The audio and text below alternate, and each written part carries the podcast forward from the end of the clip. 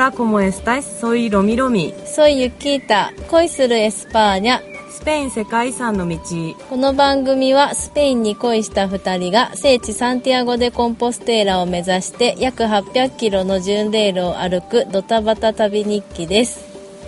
えっ、と、じゃあ今日は、えービジャダンゴス・デル・パラモうんうんというところから、アストルガまで、はいだいたい28キロぐらいはい。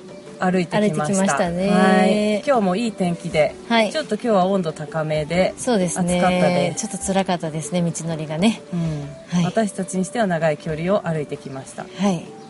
で、早速なんですけれども、はい。今日泊まったアルゲアルベルゲ、はい。公園のアルベルゲなんですけれども、はい。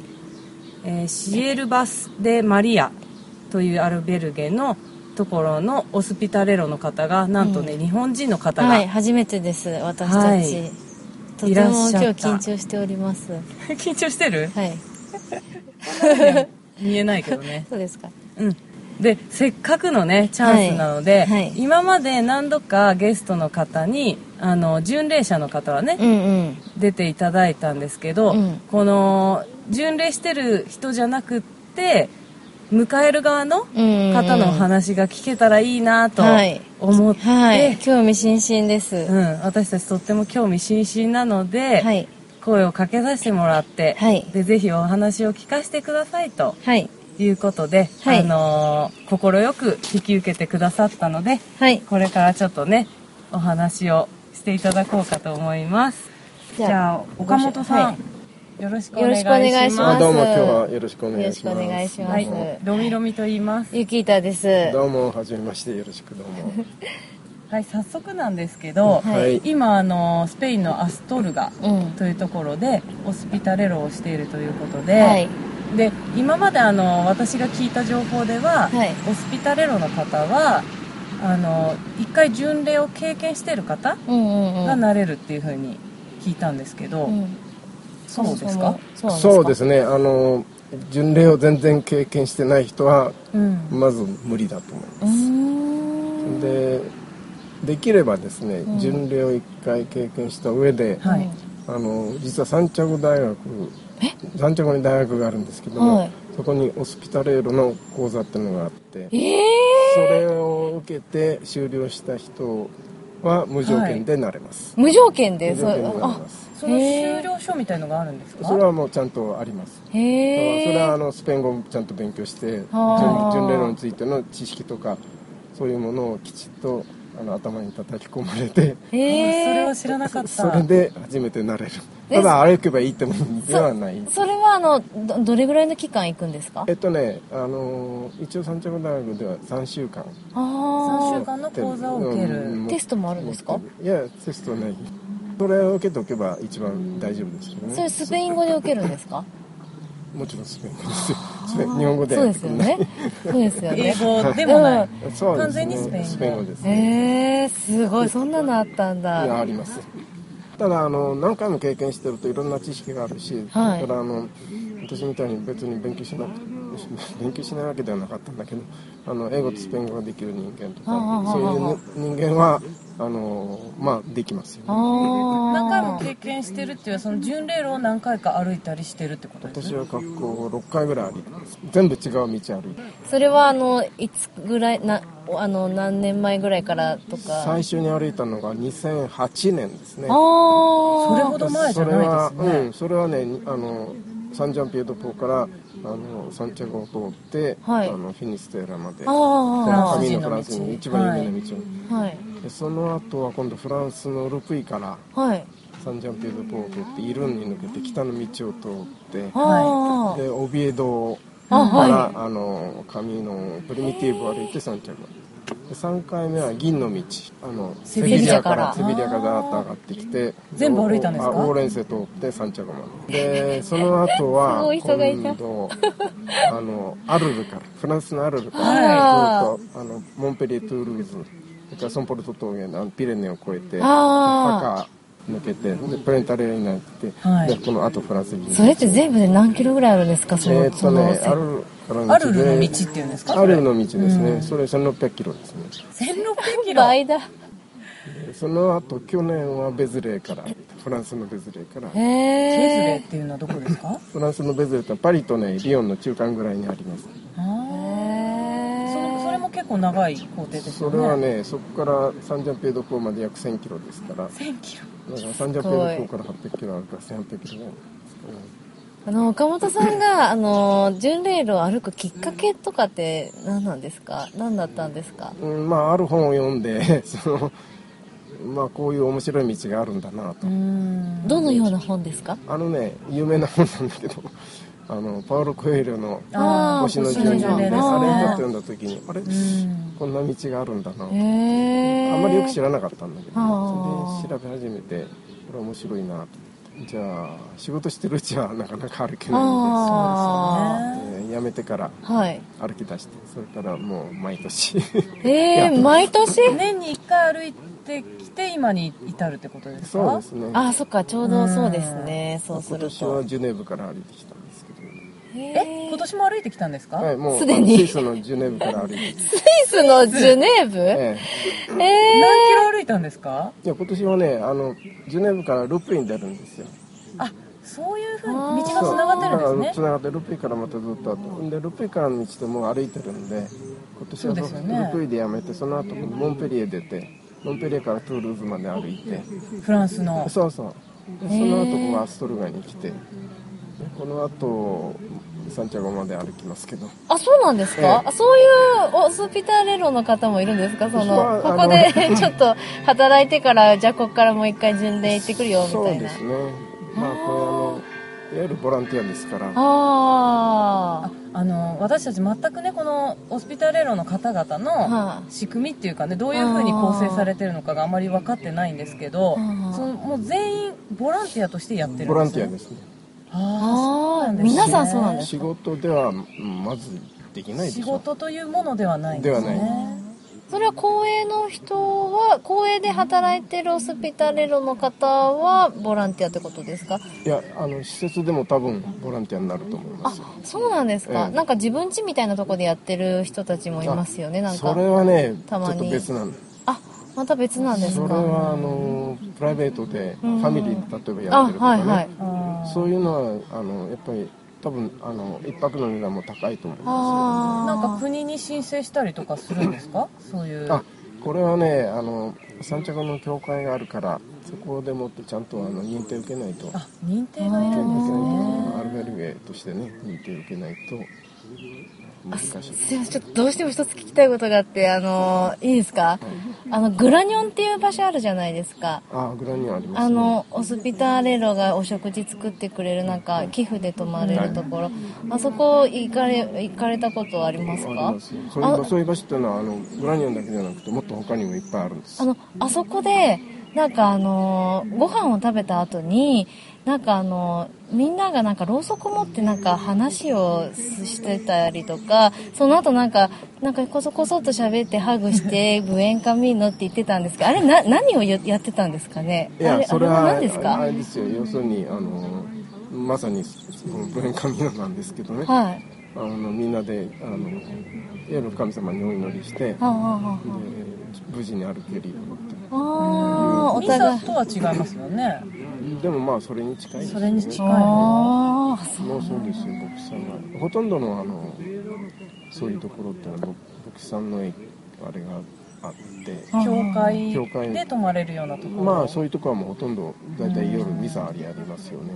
すみませんちょっとそれちゃって。いえいえいえすごい気になってたんでもう絶対ねちょっと聞きたいと思って。あの確かにね。もっとすごいとこは本当にきちっとミサをやるとこがあああそうなんですか。あの泊まってる宿で、はい。牧師さんが夜ご飯を食べる前にはお説教してずあー。っと話をして。でじゃあ最後は「アーメン」っつってでまあ明日のまた不縁神のああお祈りをしてそれからご飯をいただくと。そういうとこはもう全部寄付で成り立ってますから全部ボランティアですあそうなんですか、それはすごいですよ。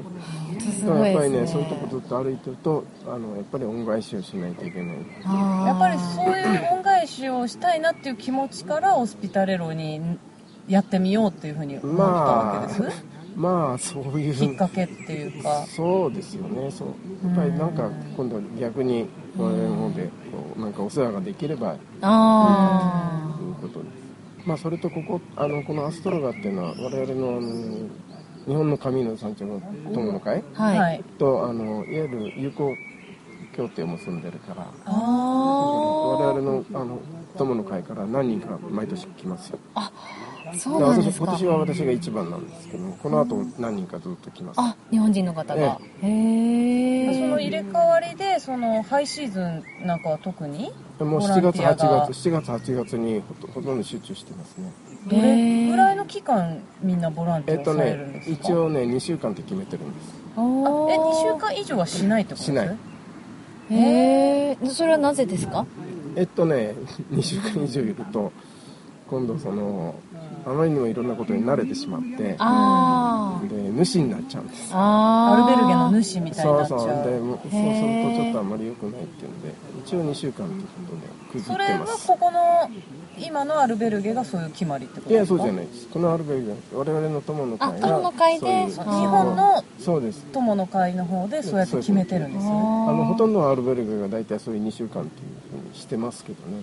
でここはねあの長く入れるんですよ。へだからあえのずっと長い人は半年ぐらいいますよ、ええあでもそれでも半年で長い方なんですね。うん、あそうですね。半年いると長いですねじゃあ私はあのてっきりスペインにあの在住されてるのかと思ったんですけど、うんそういうわけではないんですね。日本にご自宅があるということなんですね。通の観光ビザで入ってそうですよ。普通の観光っていう目的でスペインには入国しててでその間にはい。オスピタレロっていううん。ボランティアとしてやってるってことですこれはあの仕事じゃないから別に。はイリーガルではない。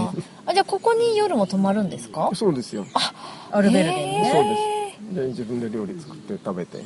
すごい。言ったら巡礼者の一部の方みたいなね。あー。まあ全然違いますけどね、まあ生活そうですね。やってることは違いますけど。うん結構大変なんですよ。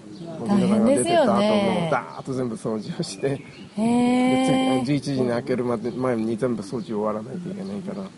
じゃあ一日の流れってどんな感じなんですか？朝はやっぱ結構早朝もうく起きますよ6時に起きねますよ。巡礼者だいぶ早くええ。出て6時から。に起きて門を開けてでそれからあの順番に中の片付けとかなんか掃除と巡礼者がか出てった後に出てってから大体全部8時ですよそうねですね。8時ぐらいから全部掃除して掃除をして、えベッドとかも全部作り直して。作り直ーして。へえ床を全部履いてみ水雑巾雑巾がけして。雑巾がけして。へえでもう昼頃になった11ら時から開けますから。ああまあ施設によりけりですけどここではもう11 11時なので11時までには全部終えて。そうです。でへえ今度迎え入れですか？次ので迎え入れの順番のその今受付いますけどあれの順番を全部決めておいて、順番を決める。順番を決めるっていうのはあの今6人いるんですけども、はいはい。あ7人か。オスピタレロがええ。そそれでくあのチームを作って何時から何時まではおお前何時から何時まで。あそういうふうにしてあのやってるんですけどね。あの名前とかパスポート番号とか聞いて巡礼者を迎えて、まあ、支払いとかを済ませてもらいますよね。そうあれ全部あので受付作業みたいな。はそうです。で部屋割りベベッド割りね、ベッド割りが必要ですもんね。あ高齢者の方だったらね下のベッドにしなきゃいけないとか。うん若い人でも下がいいとかっていう人がいますから。あ そうそうお前はダメって。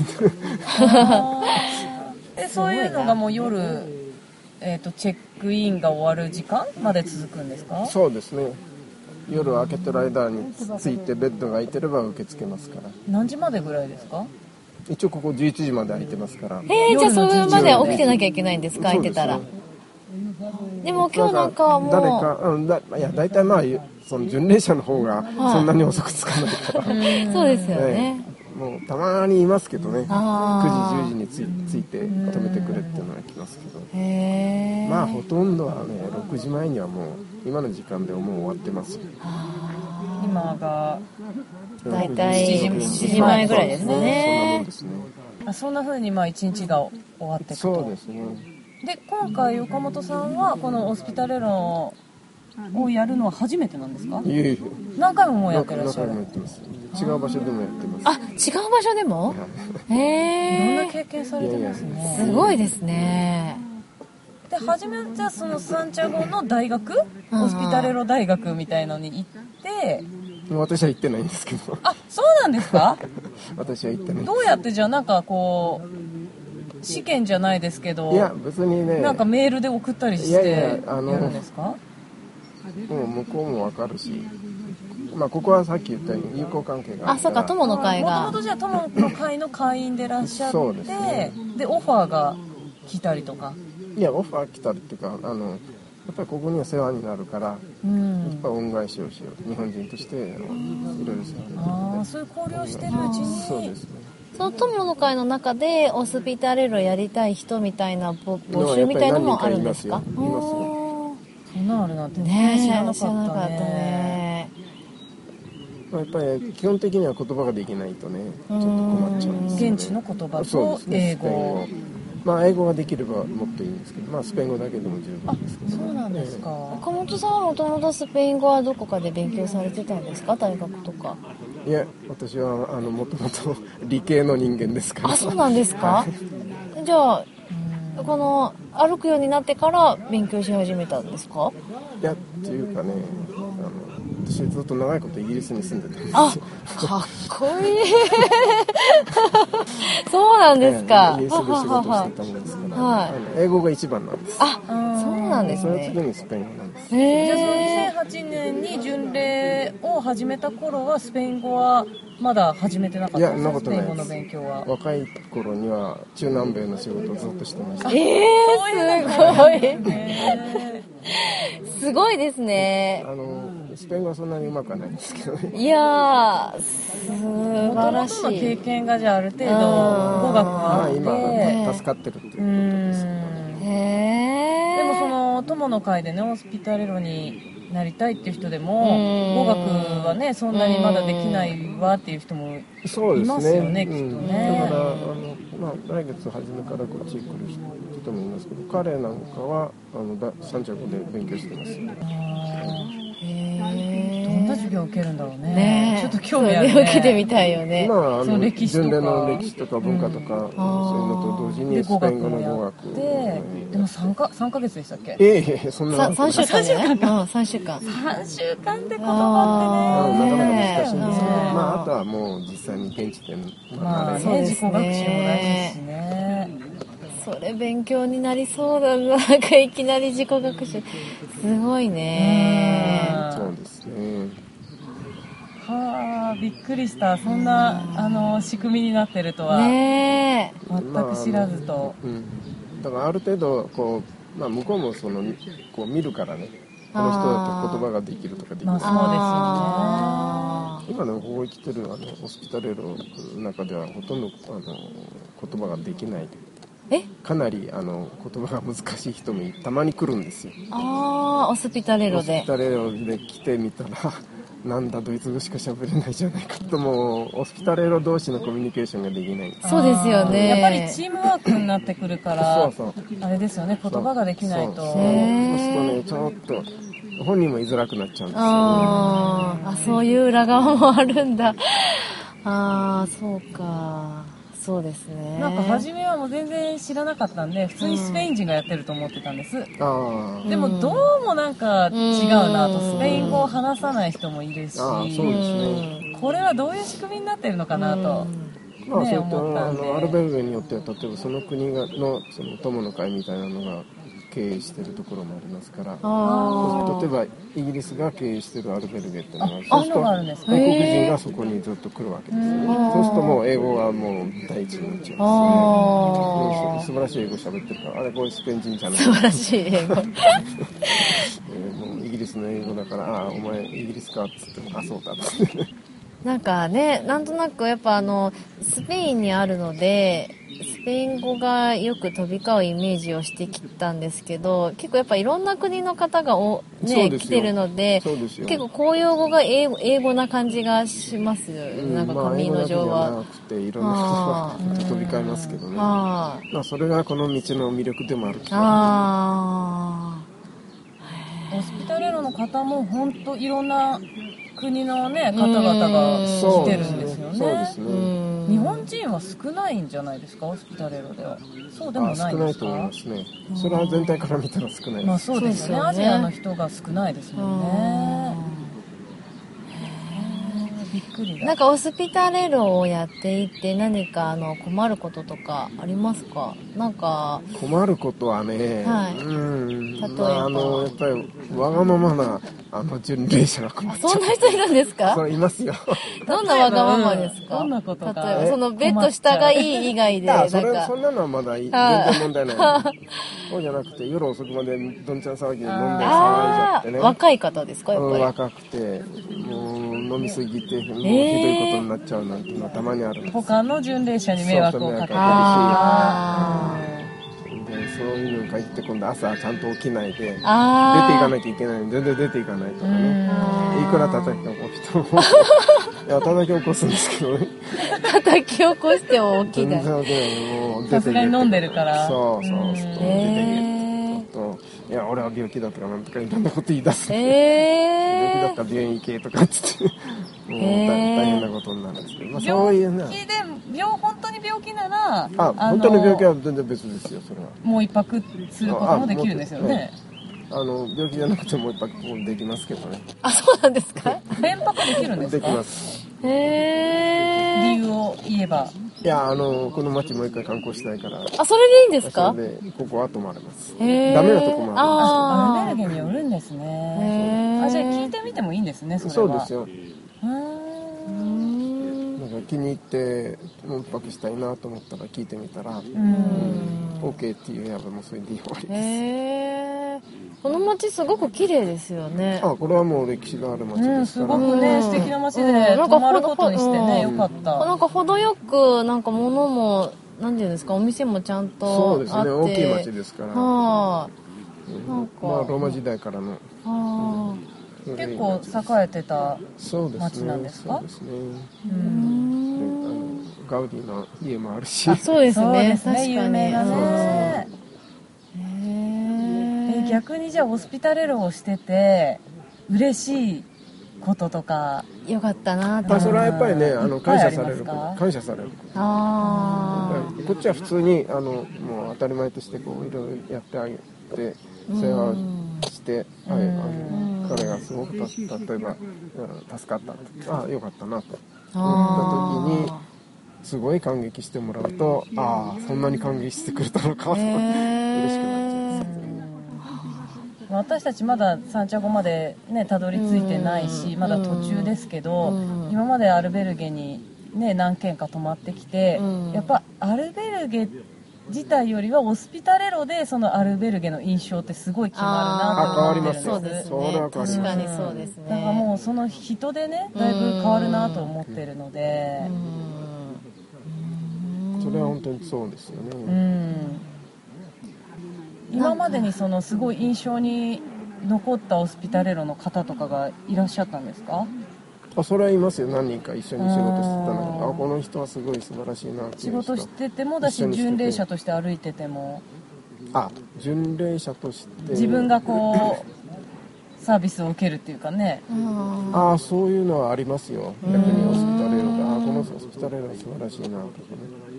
それはありますやっぱりそういう人からこうきっかけをもらうみたいな。そうですね。あのこういうふうになれたらいいだろうなとか。やっぱりそれはやっぱり少しでもこう自分もそうなりたいとかってこうなっていくじゃないですか。理想のそうそうオスピタレロ像みたいなのが。うんう。ん。まあそんなそれほど大げさなもんでもないけども。でもちょっとはねあのやっぱりみんなに喜んでもらえるあーすごいだからねこんだけ巡礼者が多くってうん。でしかも大抵一泊でどんどん変わっていくじゃないですか。そうですね。その中でこうねうん。巡礼者とホスピタレロの関係を築くっていうか、うん。そういうのも難しいんだろうなと思って、まあでも本当にあの日本でいう一期一会ですよ。そうですね、うん。本当そうです。そう思いますね。本当そうですね。うんまあ、それでもね本当に出ていく時にあの「お世話になりましたありがとう」って言って朝出てってくれるとああよかったねってなりますよ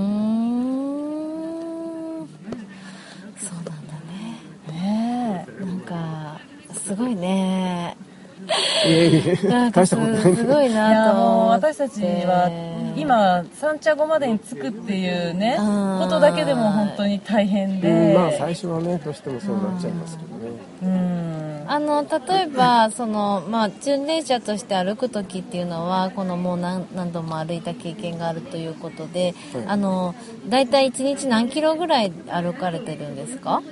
それはもうね自分の体調によりけりあのに自分で考えてそれとあのやっぱりこの道はもうしょっちゅうアルベルゲがこう頻繁にあるから、フランス人の道ですね。そうフランス人の道は、あのーだから自由に選べるんですよ。あだからさっき言ったようにフランス国内なんで例えばこっちなんかのジュネーブの道とか、ーはい。あれ去年のベズレの道なんかになってくるとそうアルベルゲがそんなにないんです。ああそうですよそうするとねもうとにかく無理やり30何キロ歩かなくちゃいけないとかね、へえそうしないと泊まる場所がないと。あそのあ間あの村も何にもないからもう食べるものも何にもないから全部持って歩くわけですよ。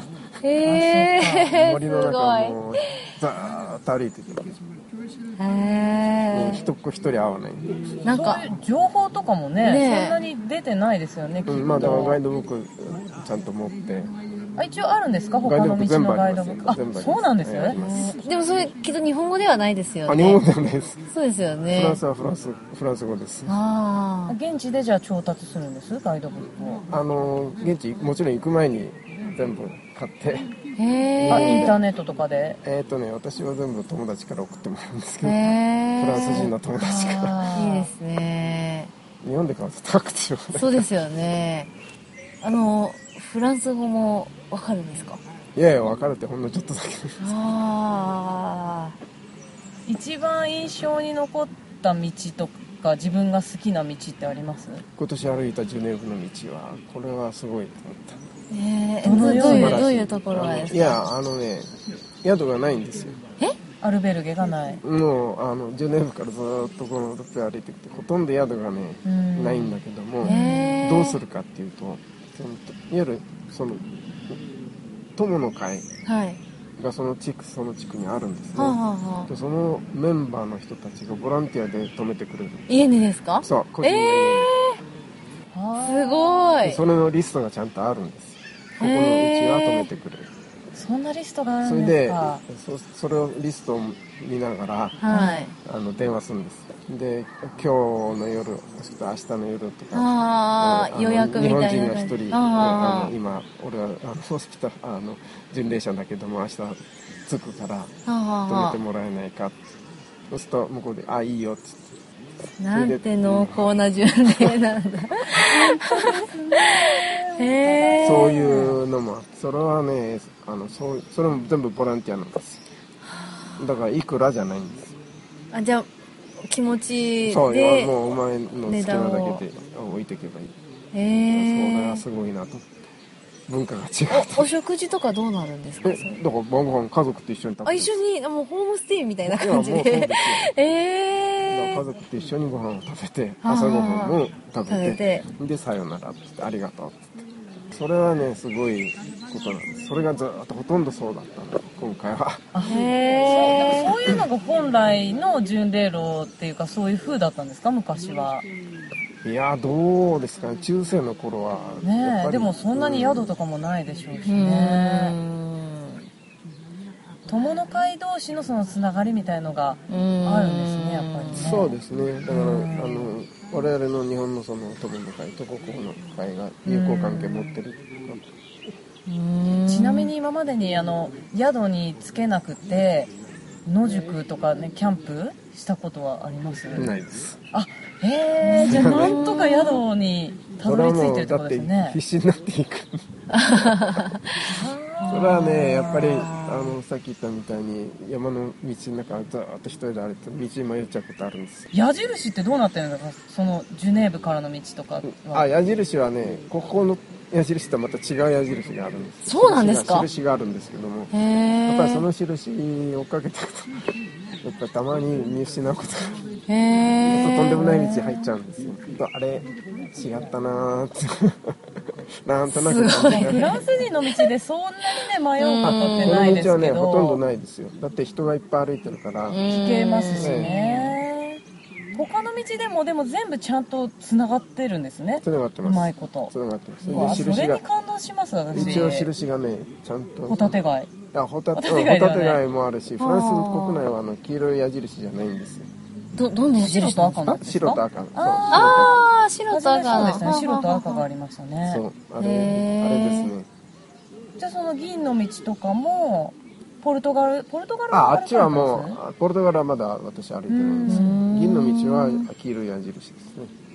銀の道はあ黄色のやつ国内はスペイもう、ンですよね。ね全部黄色い。矢印とホタテ貝そんなにいろんなとこから伸びてサンチャゴにつながってるっていうね。そうですよ。あすのもっと遠くは本当東ヨーロッパからずっと歩いてあのありますから。東ヨーロッパから、うん。あの去年ポーランド行った時にポーランドの中にカミーノがあってそこちょっと、あ歩いてきましたけど、うんうん、もうカミーノにはまってしまいましたね。ハマってしまいました。完全にハマって。ね完全にはまってしまいましたね。ねポーランド行ってもカミーノを歩歩くという。今後はこんなことしてみたいとかあるんですか？いや私は他の道とか。体力が続く限りいろんな道を歩いてるんですあ違う道をね毎年歩いてるーどんなこと考えながら歩くんですか？それねすごいいい質問なんですよ。本当ですか？すごい気になります。何を考えてるかってよくみんなに聞かれるんだけど、うん。はほとんど何も考えてないんです。歩いてる時はね真っ白ですよ。あのまあ考えたまにね考えるとうーん昔あんなことあったなとかね。いああやっぱ思い出したりとか。そうそう。あとあの時でもそんなこうすりゃよかったなとかね。あー。でもそんなこと考えてると道迷っちゃうんですよ。あー。目印をね。そっか。見落として目ね印が分かりにくいとこだからさっきあんなこと考えてた。ほとんどもう無心になって歩いてるっていうそうかその無心になって歩いてますね。千何キロも。うんまあもちろんあのあれですよ。ずーっと無心なわけじゃなくて。まあそうですよね。腹減ったなとかなんかなんか食べようかなとかね。そんなこと考えますけども。なんか岡本さんをそんなに虜にさせるカミーノっていうのはどういうところが魅力なんですかね？岡本さんにとって。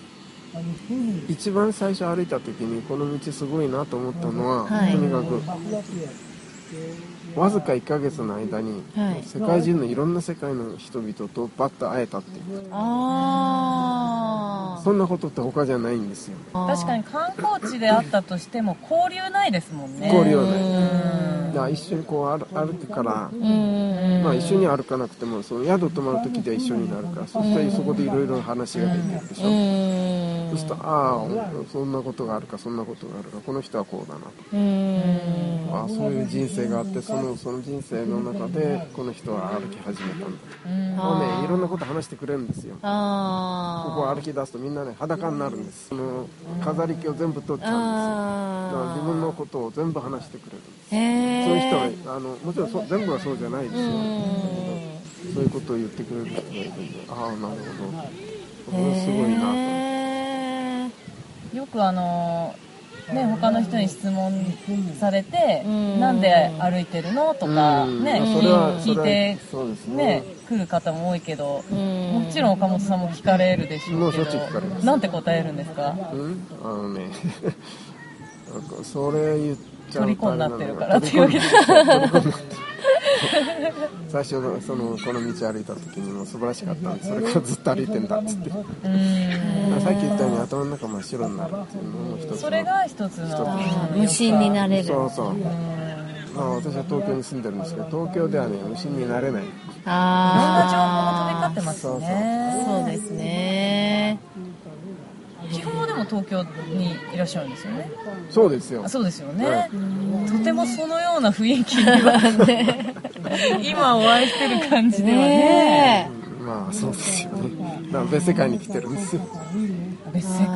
そう。現実にある世界だけど別世界ですね。そうですね。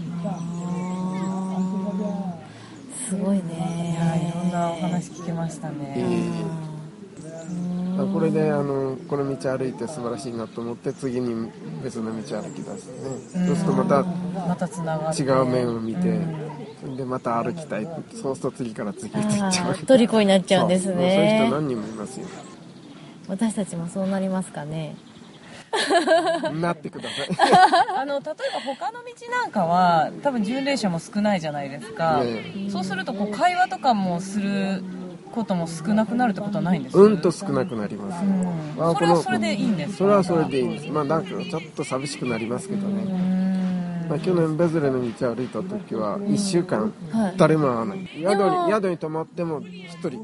でフランスのその道っていうのはねはい。ホスピタレールがいないんですよ。えであの村に着くとー、はい。村の役場に行って鍵をもらって、えー。あ予約しといてね、はい。予約しとくとあの村の役場に鍵取りに来てくれて。あで役場に行ってでお金払ってあで鍵をもらってで場所聞いてそこ行って一人で鍵開けて。えー、ちょっと寂しいね。全部自分でやるんですへー。ででそこで自分でごあの料理して。はい。電気とかはもうつくようになあってもちろん電るんですか気あの設備はちゃんとしてますよ。あのシャワーもあるしベッドもちゃんとしてうんただこんなでかいのはないんですよ。ベッドが4つとか6つとか。だへからそそこで一人で全部それやって朝も一人でご飯食べてで鍵をポストにポンって入れて返して 出ていくわけです。それがね1週間続く。とさすがにねーうん誰かと話したいな。そうですよなりますね人恋しくなるっていうかうん。ね話したくなるでもそういう時にまた会った人との感動みたいななんかうん。またそういうあんまりみんなが歩かない道を歩いてる者同士で分かり合えることとかきっとありますよありねますよ。ね喋りたくなるともうどっかの村を通るとき村人と喋るんですよ話しかけますよねそんだけあれだあとこんにちはっつってな世界もあるんですね。あります、ねえ。こことは全然違う道もあるんです。本当ですね。面白いですね。あうん。ーすごいな様々です。本当にあのいつもお一人で歩かれるんですか？そうですねほとんど一人ですね。誰かと歩かれたことありますか？あのあるの道歩いた時はイギリス人の友達と、ん。あとデンマークの友達とあと私の家内とあー。4人で歩きましたへー。4人で歩くとねすごく便利なんですななんでですか？え料理？ご飯作っても4人分ちあょうどいい数なんちょうですどいいでしょうね。ちょうどいいあ数でね宿で泊まっても4人で4人です。誰もいない4人でベッド全部占拠して。ーへー。楽しいですねなんか。料理作んなくて例えばあの、まあフランスだとあの要するに晩ご飯と朝ご飯ついてるところがある。あアルベルゲンですか？あのそういう宿がある。宿がある。それはあの市営なんですけどねプライベートで。そういうとこ4人で行くとやっぱりすいろんなごちそうを作ってくれるから。一緒で一人で行くと全然向こうもそんな作りがいがないから。そういうそういう良さもあります。ー。へ4人で歩くとその好き勝手なことがこうできないから、んやっぱりこう団体で歩かなくちゃいけないから、ちょっと時間かかるんですよね、一人で歩くより団体の方が時間あ時間かかりますよ。じゃあ同じ30キロ歩くにしてもうん。だから自分一人で歩いたら7時間で歩けるのが8時間かかるとかね、うん。あ確かにね。そうかもしれない。うんこんなに一人でいろんな道を毎年歩いてると奥さんに心配されたりとかされないですか？心配はしないけどやっぱり不機嫌になりますそれはどうしてですか？一人で行ってずるいっていう風でですか？それともしなんかなんですかね？どうなんですかね。まあどうですか。毎回このだから夏前ぐらいに歩くんです。このベストシーズンっていうんですかね。春ですね。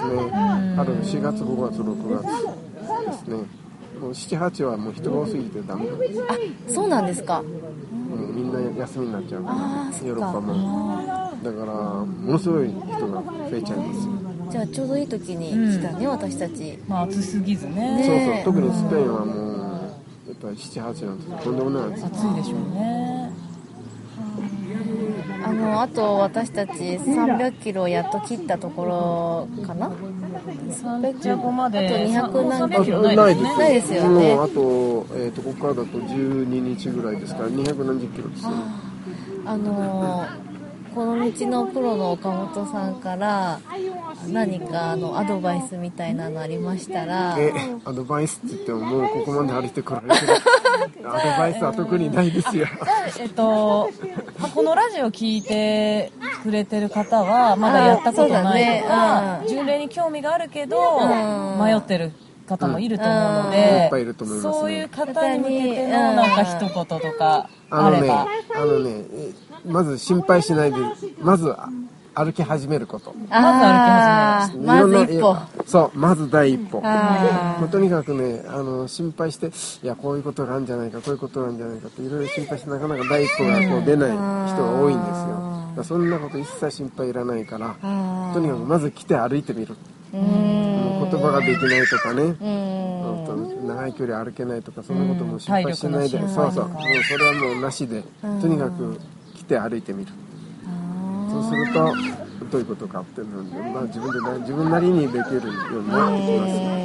今日も日本のあの85歳の方ああ、そうですね。いますけど。一緒に今歩いてはい。ます、ずっと、はい。そうあの皆さんにお世話になってますって 言ってましたけど。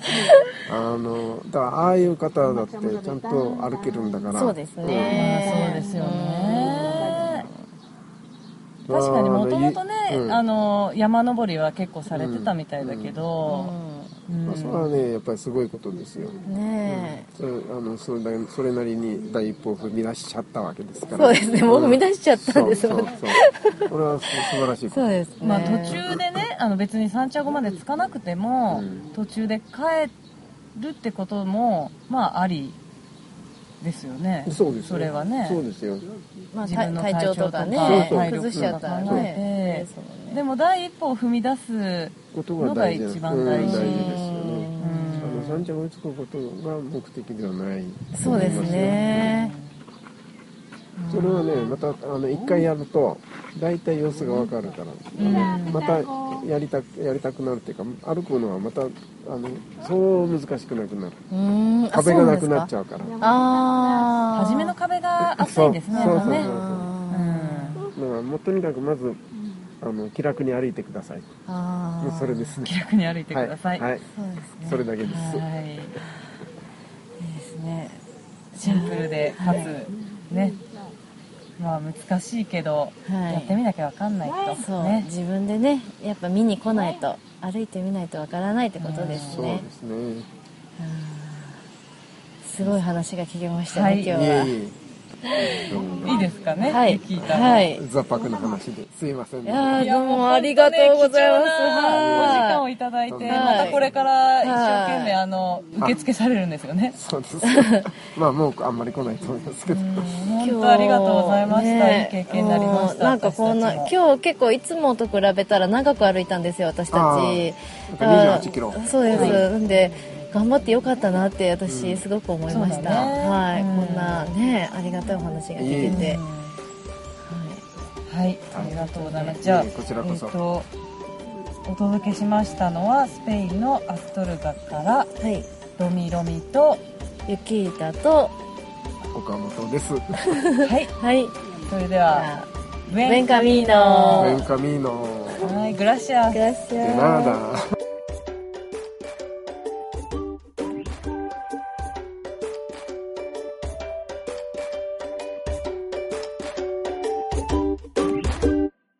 この番組はバックパッカーを応援するたびたびプロジェクトの提供でお送りしました。